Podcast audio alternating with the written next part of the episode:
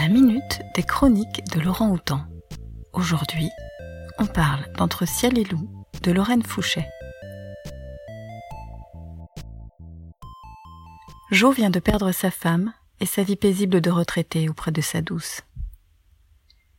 Il se sent abandonné, son amour n'est plus. Ils avaient décidé de vivre sur l'île de Groix. Jo est natif de l'île et avait dû en partir pour faire ses études de médecine puis était devenu cardiologue à Paris.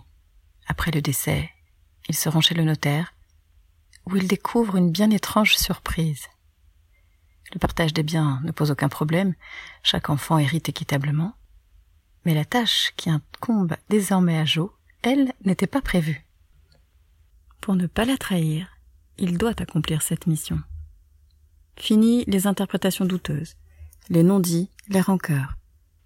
Le parler vrai et de rigueur pour nettoyer ses plaies.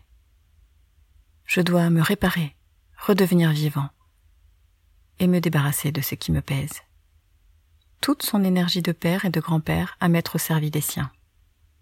Un fils un peu bloqué, une fille chahutée par la vie, lui qui a été tellement occupé par son métier de médecin, va apprendre à les connaître vraiment en inventant des stratagèmes pour qu'ils puissent trouver un bonheur qui leur paraît inaccessible entre ciel et loup, est un bien joli roman où les paysages, la sérénité et l'authenticité de l'île de Groix forment ce nid douillet dans lequel tout semble pouvoir se reconstruire. C'est cocasse, dramatique, parfois risible, mais toujours plein d'espoir. Les personnages tour à tour prennent la parole et livrent leurs sentiments profonds, ceux que l'on entretient et qui parfois détruisent. L'ombre de loup plane, veille et guide comme une main invisible.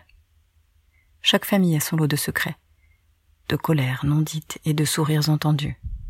Lou, Jo et leurs enfants ne dérogent pas à la règle. Mais est-il jamais trop tard pour se retrouver et rattraper le temps perdu? Dans ce livre, on rit, on pleure, on s'engueule, mais surtout, on s'aime. Les chroniques de Laurent Houtan sont un podcast des bibliothèques de la ville de Lausanne. La chronique d'aujourd'hui vous est proposé par Patricia.